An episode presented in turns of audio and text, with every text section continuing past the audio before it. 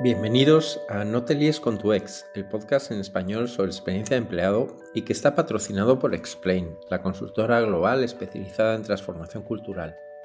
Aurea Benito es la Corporate People Director en ISIN y también la vicepresidenta de la Asociación Española de Directores de Recursos Humanos. Hemos hablado con Aurea sobre el propósito alrededor del plan de talento. Ella es una convencida de lo necesario que es responder a la pregunta de por qué trabajamos y la búsqueda de sentido tras lo que hacemos. El propósito, los valores y los comportamientos asociados a esos valores han formado el núcleo central de nuestra conversación con Aurea Benito. Así que, sin más preámbulos, bienvenidos a un nuevo capítulo de No te líes con tu ex. Bienvenida Aurea, muchísimas gracias por, por estar aquí, por aceptar nuestra invitación. Muchísimas gracias a ti, Rafa, muy feliz de estar contigo y con todos nosotros. Bueno, llevas un montón de tiempo vinculada a diferentes roles dentro de áreas de recursos humanos. ¿Cuál dirías que es, bajo tu perspectiva, el mayor cambio que has visto desde que empezaste tu trayectoria profesional? Claro, yo llevo muchos años trabajando, más de 30, con lo cual lo que, el mayor cambio es la sociedad, la sociedad ha cambiado. Y claro, como la sociedad ha cambiado, también ha cambiado el entorno laboral. Creo que estamos asistiendo al fin de trabajos para toda la vida que preferimos el talento conectado al talento contratado y que las personas sentimos que necesitamos eh, trabajar en proyectos con fuerte compromiso social. Yo cuando empecé, eh, recuerdo que era un mundo siglo XX, claro, un mundo predecible y estable, y me enseñaron a hacer job descriptions. Y nos funcionó muy bien, porque en un mundo que conocías teníamos el patrón de éxito, entonces era fácil seleccionar. Hoy, el siglo XXI ya no va de job description, va de job crafting, es decir, de codiseñar el puesto de trabajo. Con lo cual hay un montón de cosas que, están evolucionando en función de, los cambios en la sociedad. Y hay un estudio de Oxford University que nos dice que el 47% de los trabajos actuales, es decir, prácticamente uno de cada dos, el 47%, no van a existir dentro de 25 años. Lo vamos a ver.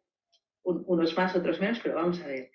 Eh, seguro yo también que soy muy optimista y creo que es evidente que van a haber otros nuevos trabajos, pero eh, si quieres saber si tu, si tu trabajo va a desaparecer, hay una, hay una página que puedes entrar que se llama Will Robots Take Over Your Job.com y lo puedes ver. Puedes ver cuánto, ¿no? cuánto tiempo nos queda en cada trabajo como lo conocemos hoy. Pero en cualquier caso, para hacerlo muy fácil, si tu trabajo puede traducirse en un algoritmo, entonces ya sabemos que tenemos fecha de caducidad. Y en el presente ya podemos ver un poco el arte y la ciencia del trabajo. Y la ciencia del trabajo es allí donde las máquinas son mejores y por lo tanto eh, colaborarán con nosotros o nos complementarán o nos sustituirán en temas como reconocimiento de patrones o, data analytics. Y otro que es el arte del trabajo. Y esta dimensión es puramente humana. Eh, donde la empatía, la emoción, la creatividad, la innovación y la ética van a ser absolutamente fundamentales. Uf, qué mundo se nos viene encima. Teníamos que elegir contigo un tema, un tema de conversación. Sé que te interesa muy especialmente todo lo relacionado con el propósito. Además, leí hace poco un artículo que escribiste que se titulaba Tú por qué trabajas. ¿De dónde viene este interés personal tuyo por, por todo lo relacionado con el propósito?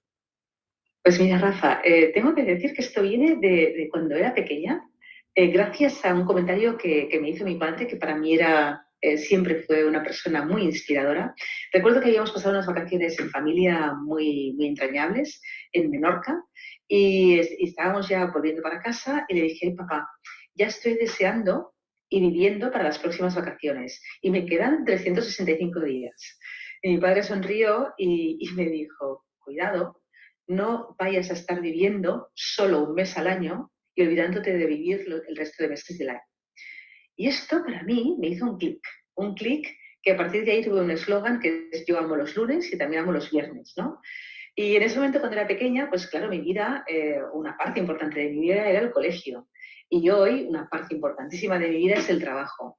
Eh, y en el trabajo siento también, como cuando tenía 12 años, eh, que tengo una elección. Y la elección de verlo como una obligación o como una forma de realizarme en la vida.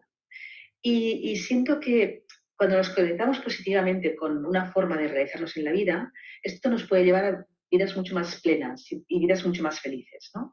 Y además, conectar eh, o conocer aquello que nos motiva y actuar en consecuencia, yo lo vivo como un acto de lealtad personal.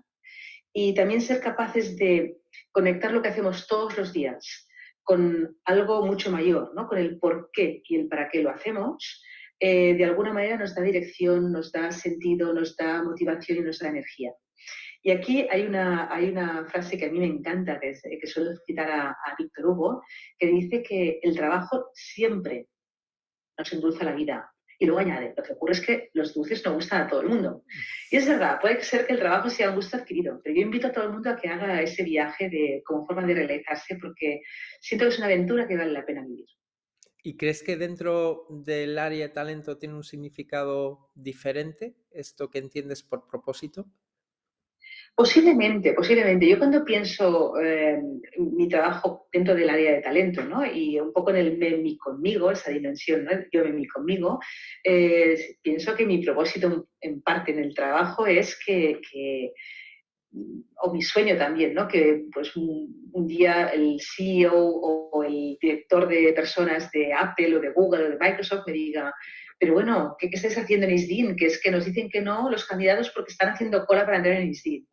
Pero cuando pienso en un, sentido mucho más amplio, eh, creo que el propósito conectado a talento es cuando estamos en sintonía con, con, nosotros mismos, con nuestra ciencia y estamos dando lo mejor de nosotros mismos. Estamos siendo nuestro mejor yo.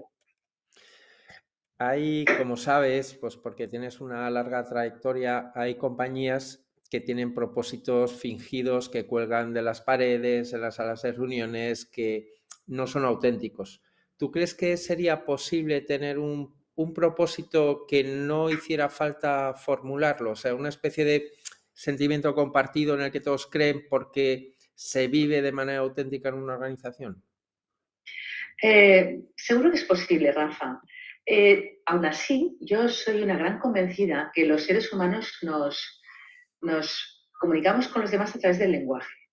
Y a, nivel personal, eh, qué importante es, por ejemplo, pues querer a nuestros padres, ¿no? O, a nuestra pareja o a nuestros hijos. Es importante quererles. Y, yo creo que todos los queremos, pero ¿cuántas veces se lo decimos? ¿Cuál es la última vez que le dijiste a tu madre o a tu pareja o a un hijo o a un hermano que le quieres? Con lo cual, qué importante es vivirlo y qué importante es nombrarlo. Y nombrar las cosas tiene un poder enorme. Y es verdad que todo tiene su parte positiva y su parte negativa. En la parte negativa, cuando utilizamos las palabras o el lenguaje para engañar o manipular, lo estamos pervirtiendo. Pero en la parte positiva, el lenguaje nos ayuda a pensar, nos ayuda a cuestionarnos, nos ayuda a influir, nos ayuda a hacer las cosas con palabras. Y eso tiene mucha fuerza. Y aquí, este, este verano, haciendo, uh, bueno, leyendo a George Orwell en, en su libro 1894, eh, recuerdo que él se inventó una nueva lengua, que era el Newspeak, la neolengua, eh, como forma de controlar el pensamiento. Y de alguna manera decía, mira, todo lo que va contra el partido eh, lo, lo, considero incluso un crimen de pensamiento. Y por, por, lo tanto elimino algunas nociones del lenguaje para que la gente ni siquiera pueda aspirar a tener aquello que para el partido no es conveniente. Y una de las palabras que eliminó fue la palabra libertad, para que nadie tuviera la connotación o el pensamiento de libertad intelectual o libertad política. Por lo tanto, vivir el propósito, sí, y nombrarlo también. Bueno, y en ese ejercicio de nombrarlo, de escribirlo, ¿sería para ti el propósito algo así como el poder plasmar lo que es la cultura de una organización en una sola frase? O sea, casi como si fuera un ejercicio de, de autorretrato, como lo que, como lo que somos. ¿Es, ¿Es más o menos esto? Eh, yo creo que es una, una, manera de verlo y yo, yo siento un poco que todos tenemos talento, todas las personas tenemos talento y afortunadamente más de uno. Uh, y eso está muy bien. Y además tenemos eh, pues gente como Malcolm Gladwell que te dice que todos, no solo el talento lo podemos desarrollar hasta niveles y podemos ser maestros o, o llegar a la maestría si seguimos la regla de las 10.000 horas de práctica deliberada. Claro, y esto es ya una pasada. Pero yo me pregunto un poco, muy bien, muy bien, pero ¿cómo vamos a llegar a esas 10.000 horas de práctica deliberada? ¿Qué se, qué se necesita? ¿no? Y es evidente que se necesita perseverancia, determinación, disciplina, constancia, compromiso. ¿Y cómo vamos a hacer todo eso? O sea, ¿de dónde sale ese compromiso, esa energía, esa fuerza? ¿no? Yo creo que solo se puede mantener ese nivel de compromiso si eh, construimos sobre una base sólida. ¿Y cuál cuál es esa base sólida? De nuevo, es el propósito. Es decir, aquella razón que nos trasciende y que nos hace querer dar lo mejor de nosotros mismos. Es un poco como la respuesta a la pregunta de ¿para qué haces lo que haces? Y es cuando entendemos que somos capaces de hacer cosas por las personas que queremos que no somos capaces de hacer por nosotros. ¿Cuántas veces hemos hecho algo por un hijo, por un hermano, por un padre y por nosotros no, lo hemos hecho? ¿no? Por lo tanto, eh, yo creo que tenemos que cambiar el punto de vista y en lugar de identificar talentos, que está muy bien, qué bonito es identificar propósitos. Y cuando propósito y talento se unen, siento que no hay límite. O sea, el cielo es el límite. Wow, eh, muy, muy potente lo que dices. Y en toda esta conversación sabes que hay como dos mm, saltos mortales, ¿no? Se podría decir así. Uno, el que lleva del propósito a los valores, cómo destilamos el propósito en valores ya más concretos, y otro, el que nos lleva de los valores a los comportamientos. ¿Tú lo ves más o menos así o cómo es ese destilado en experiencias en las que tú hayas participado de pasar de algo que normalmente es inspiracional como el propósito a cuestiones que son más accionables como los comportamientos. ¿Cómo, cómo lo ves tú? Eh, yo, yo, lo veo de una manera muy, mucho más simple, seguramente no sencillo, pero es muy simple. Yo veo que los valores son como una especie de fast track, ¿no? una, una, como una autopista hacia los comportamientos y también hacia, hacia el propósito. Por ejemplo, si tú, Rafa, dices, mira, Aurea, es que para mí el valor respeto es un valor. Cuando tú hoy estés reciclando en casa, estarás viviendo el valor respeto respetando el planeta. Con lo cual, fíjate el paso. Es que ha sido como una parte lógica. Eh, tienes un valor y lo pones en acción. Es un comportamiento.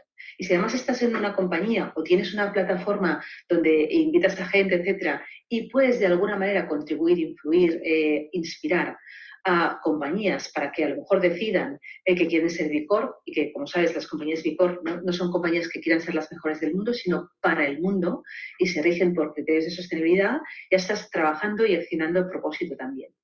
Con lo cual, los valores es un poco el fast track a propósito y a, y a comportamiento. Y cuando has hablado de salto mortal, me ha hecho mucha gracia porque creo que el, doble o incluso triple salto mortal es el que Gandhi propone desde pensamiento hasta destino. Y siempre me encanta y le cito porque dice, cuidado con tus pensamientos, porque se convierten en palabras. Cuidado con tus palabras, porque se convierten en actos. Cuidado con tus actos, porque se convierten en hábitos. Cuidado con tus hábitos, porque se convierten en tu carácter. Y cuidado con tu carácter, porque se convierte en tu destino. O sea, fíjate, todo empieza con un pensamiento y, termina en un destino, ¿no? Y, yo creo que desde lo muy pequeño no hay nada pequeño, se va algo muy grande. Oh, qué bonito esto que has dicho. Oye, ¿quién debe realizar ese ejercicio de identificar los valores en una compañía, en una organización? ¿Tú crees que es un proceso top-down o es un proceso más participativo? Yo creo que posiblemente no es casual que las empresas las llamemos compañías. Y fíjate, ¿no? antes te hablaba de y poder de las palabras. ¿Qué es una compañía? Pues eso, personas acompañadas de otras.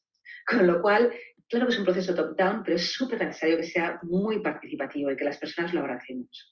Y a mí me gusta pensar un poco que si una persona fuera una compañía, ¿cómo sería? ¿Qué carácter tendría? ¿Qué, espíritu tendría? ¿Qué sueños tendría? ¿Qué, valores tendría? ¿Qué creencias tendría? ¿Qué comportamiento? ¿Qué, propósito? Y hemos hecho este ejercicio con todas estas dimensiones en INSTIN y hemos mm, identificado los atributos de carácter, ¿no? Y decimos que entre los atributos te mencionaré tres, pues si fuera una persona sería inclusiva, sería colaboradora, sería innovadora, eh, si tuviera un alma sería atrévete a soñar, nunca te rindas, eh, si tuviéramos creencias, una de ellas sería eh, querer es poder, si con los valores que comulgamos es con la curiosidad, con el compromiso, hacia los demás, hacia el planeta y también, por supuesto, con, dar lo mejor de nosotros mismos. Y nuestro, nuestro propósito es inspirar a todo el mundo, a todo el mundo, a tener vidas sanas, felices y bonitas a través de la piel. Eh, y claro, todo esto tiene sentido solo cuando lo vivimos y va mucho más allá de las personas que trabajamos en la compañía, va de todo el ecosistema, va del consumidor, va del dermatólogo, va del farmacéutico, va de nuestros partners, de nuestros proveedores, de, toda nuestra gente. Y cuando esto ocurre así, tiene todo el sentido. Y en esa, bueno, en, esa traducción que hacías de los valores hacia una persona, ¿cómo sería esa persona? ¿Tú crees que la formulación tendría que ser aspiracional? A ver, por aspiracional me refiero a cuál sería nuestra mejor versión, ¿no? ¿Cómo eh, digamos, en un estado de plenitud serían mis valores o más bien algo, bueno, ceñido a la realidad de cómo somos en realidad, más allá de cómo nos gustaría ser. Porque sobre esto, claro, siempre hay un golpe de realidad en donde hay gente que entra en compañías en donde los valores se te infla el alma, pero llegas ahí y dices, oye, que, esto no es así, ¿no? Que han hecho un ejercicio muy, muy lejano de lo que es la realidad. ¿Tú cómo, ves esto? Rafa, yo creo que es una gran pregunta y mi, percepción es que el equilibrio está en la dosis. Eh, y cuando me preguntas cuál es la dosis, no la sé. A lo mejor para algunos es un 75-25 y para otros es un 80-20. No, no sé cuál es la dosis. Por supuesto, creo que hay que hacer un ejercicio de honestidad y debemos estar pegados a la realidad. Por lo que tú decías, Rafa, porque hay que ser auténticos. Y si somos de una manera, pues hay una parte que tiene que reflejarse en cómo somos y cómo somos hoy. Y también creo que el ser humano, de las cosas que, más maravillosas del ser humano, es nuestra capacidad de conocer nuestros límites para trascenderlos, con lo cual si tenemos un 20-25% aspiracional, nos va, nos va a empujar eh, ¿no? pues a, mejorar. Y esta relación, sea la que sea, 70, 30, 80, 20, es una relación muy dinámica. Con lo cual, lo que hoy es aspiracional para mí, a lo mejor mañana o dentro de un año, es parte de mi realidad y puedo ir eh, jugando a un juego infinito donde la realidad cada vez sea más rica y tenga nuevas aspiraciones. Fíjate, a mí me encanta luego eh, la bajada al comportamiento porque hace que todo esto, que es genial y que nos emociona, tenga un contenido storytelling, ¿no? Que, te cuenten una historia. Antes hablabas de que el respeto por el medio ambiente se traduce en que tú reciclas, ¿no? Y el, em, el otro día escuché que el, o sea, el precio que tú pagas por una creencia es lo que da la medida de la creencia, ¿no? Está genial decir, no, no, me encanta cambiar el planeta, pero luego no eres capaz de pagar el precio que hay que pagar, ¿no? Hay personas hasta que, qué sé yo, que no dejan entrar nada de plástico en, su, en sus casas, ¿no? Están pagando un precio muy alto por su creencia. Bien, todo esto para decirte que el tema de los comportamientos me parece genial y cómo sois vosotros capaces, bueno, en, vuestra compañía o cómo en tu, en tu convicción respecto a la importancia que tiene todo esto, ¿cómo crees que debemos de describir esas historias que son comportamientos ejemplares en una organización? Em, ¿Cómo describir comportamientos ejemplares? Bueno, aquí seguro que el storytelling ayuda muchísimo a honrar el pasado y, a transmitir aquellas cosas, eh, iniciativas o vivencias, experiencias que nos inspiran. Eh, a mí me gusta el storytelling, pero soy más fan del storymaking porque nos permite crear juntos el presente y el futuro.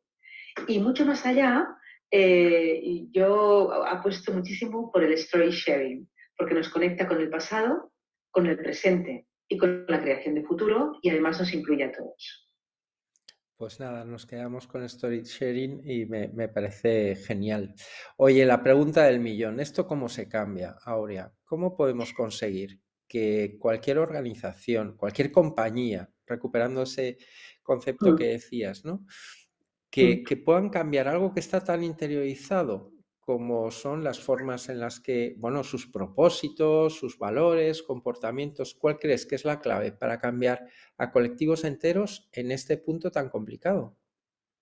Eh, mira, muchas veces las cosas son más fáciles de lo que parecen, eh, sobre todo cuando las tangibilizamos. A veces es simplemente una cuestión de supervivencia. En un profesional la supervivencia se llama empleabilidad y en una compañía la supervivencia es pura supervivencia. Eh, ¿Por qué digo esto? Porque ¿qué es un valor? Un valor es aquello que te aporta valor. Imagínate, Rafa, que tú y yo pensamos que un valor es el conocimiento y que eso nos aporta valor. Fenomenal. Pero cuando lo vamos a aterrizar decimos, mira, y concretamente lo que nos aporta valor a ti y a mí es pues conocer varios idiomas para poder comunicar y transmitir mensajes en diferentes colectivos, etc. Hoy, que es un valor y que nos aporta una ventaja competitiva, imagínate que de repente viene, no sé, una nueva tecnología que nos hace traducción simultánea todo el tiempo y por lo tanto eso que hasta hoy era un valor, porque nos daba valor, deja de serlo. Claro, de alguna manera mm, tendremos que, tendremos que cambiarlo. Eh, y aquí hay un modelo que a mí me gusta porque es muy simple, es muy simple y muy potente, es el modelo de Wilber, que, te explica un poco cómo hacemos esta traducción a comportamientos, de, valores a comportamientos. Entonces te dice, hay dos ejes. Uno es el eje interno-externo y otro es el eje individual-colectivo. Tú cuando tienes un valor es algo, en principio, interno e individual. ¿no? Puedes tener un valor y decir, bueno, yo eh, tengo el valor trabajo y como tengo el valor trabajo, siento, mi creencia es que cuanto más trabajo, más me valora. Si tú esto que es individual interno eh, lo, tienes muy claro, ¿cómo vas a actuar? ¿Cómo va a ser individual externo? ¿Cuál va a ser tu comportamiento? ¿Vas a trabajar mucho? Si eso que tú piensas lo pensamos todos los que estamos contigo y trabajamos contigo, ya no es una creencia, es un valor individual, sino que es una creencia colectiva, por lo tanto se llama cultura. Y, esa cultura será una cultura que le, llamaremos de eficiencia, de productividad, de vamos al grano, etc. Y si eso lo creemos a nivel de sociedad, habrá regulaciones y leyes, o a nivel de compañía, pues habrá políticas y procedimientos. Claro, lo que hoy nos da valor, yo, te puedo explicar cosas que yo he cambiado, eh, creencias, eh, valores y comportamientos que yo he cambiado a lo largo de mi vida. Yo, cuando era pequeña, a mí me enseñaron que la letra con sangre entra. Y hoy, como no haya gamificación y no haya Kahoot y no haya un montón de cosas que me hagan divertir, pues como que no mola. Yo aprendí que el buen paño en el arca se vende y hoy sé que hay que comunicar, comunicar y comunicar y si no, no existe. O yo aprendí que la curiosidad mató al gato y hoy sé que no le mató, que le descubrió que tiene siete otras vidas, por ejemplo, ¿no? Y yo cuando era pequeña pensaba que la sostenibilidad era una elección y hoy estoy firmemente convencida que es la única opción. Con lo cual al final tenemos nuestros reality checks. Bueno, qué bien contado. Y esto que puede parecer filosofadas, eh, seguro que tiene un retorno mm, clarísimo para una organización, ¿no? ¿Qué les podemos decir a los escépticos que piensan que, bueno, aquí están pedaleando, o sea, esto, esto está muy alejado de la realidad de las organizaciones? ¿De verdad crees que es rentable, Aurea, el, poder invertir en un proceso de reflexión serio sobre propósito, valores, comportamientos? ¿Esto tiene un retorno para negocio? Ah, es un sí rotundo, es un sí rotundo y sin ninguna fisura. Las empresas hoy están revisando eh, su papel en la sociedad. Y esto es súper importante en un mundo que ya no es predecible ni estable y donde lo que antes era una frase bonita e inspiradora, hoy se ha convertido ya a, ser un, ha pasado a ser un requisito para, el éxito. Eh, el propósito es rentable y además es una palanca estratégica. ¿Para qué? Para la generación de valor. Y hay estudios que, que, arrojan mucha información con muchos datos. Hay uno en concreto de Return on Purpose de Fortuna Advisor que dice que aquellas compañías que tienen un propósito bien definido, bien comunicado y bien vivido, eh, tienen de media o doblan su valor de media cuatro veces más rápido que las que no lo tienen. Hay un estudio de McKinsey que dice que además de ser más rentable, eh, ese tipo de compañías eh, también eh, generan unos beneficios adicionales, como por ejemplo, y dan números, que el, el 83% del, talento prefiere trabajar en una empresa con propósito, con lo cual fideliza y atrae talento. El 86% de los consumidores prefieren comprar a marcas con propósito e incluso los inversores están utilizando cada vez más criterios de ESG, ¿no? de Environment, Society and Governance, ah, para la evaluación de empresas, con lo cual es rotundamente sí. Por no hablar de la generación Z, ¿verdad? Que vienen con las pilas cargadas en este punto. Absolutamente, sí. Bueno, pues vamos a la última pregunta. Me da mucha pena terminar la conversación, pero, pero bueno, pues tenemos que ir terminando. Y la última pregunta siempre es la misma. Y es, ¿quién crees que sería interesante invitar a nuestro podcast? ¿Quién te parece que es una voz que puede ser valiosa alrededor de todos estos temas? Ah, hay gente muy inspiradora, muchos compañeros y compañeras de vocación y de profesión, ¿no? Se me ocurre dentro del área de dirección de personas, pues a Elena Matavos, que es la directora de, personas de Unilever, a Óscar Alcoberro, que está en Otsuka, a Olga Salomó en Beringen Ingelheim, a Carmen Jordá en Sanofi, a Olga, a, Olga Figarola que está en Urgo Medical, a Luis Torné en Prismian, es que, es que hay un montón de gente, a Silvia Forest que está en Hotel Mandarín y además es escritora también. Y luego hay gente que también me inspira muchísimo como Cristina Salvador, que está en Both eh, Communication, People and Communications, o Mariel Martínez de Murgía, campeona olímpica, o César eh, Fernández, que es coach, o Teresa Newbo, que ahora ha montado su compañía, o Xavier Escalas, de Always People First, y, la lista es súper larga, súper larga. Esto me pasa por preguntarte a ti, que Eres además vicepresidenta de la Asociación Española de Directores de Recursos Humanos y que, bueno, pues que, conoces a un montón de gente, además un montón de gente por lo que has mencionado, súper potente. Muchísimas gracias, Aurea, por tu tiempo. Muchísimas gracias por todo el conocimiento que nos has compartido y bueno, pues espero que sigamos en contacto. Seguro que sí, Rafa. Muchísimas gracias a ti.